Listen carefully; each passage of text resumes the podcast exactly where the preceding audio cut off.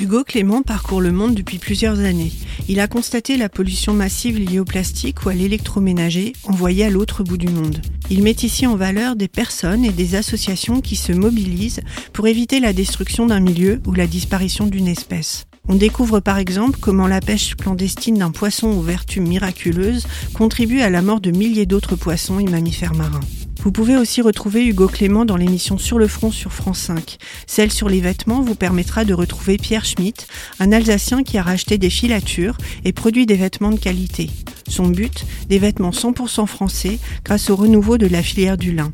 Chacun à son échelle peut agir, soit en limitant ses déchets, soit en se renseignant sur son alimentation, soit en soutenant des ONG présentes sur les fronts écologiques. Journal de guerre écologique d'Hugo Clément est un documentaire édifiant à retrouver en poche chez votre libraire préféré ou dans votre bibliothèque.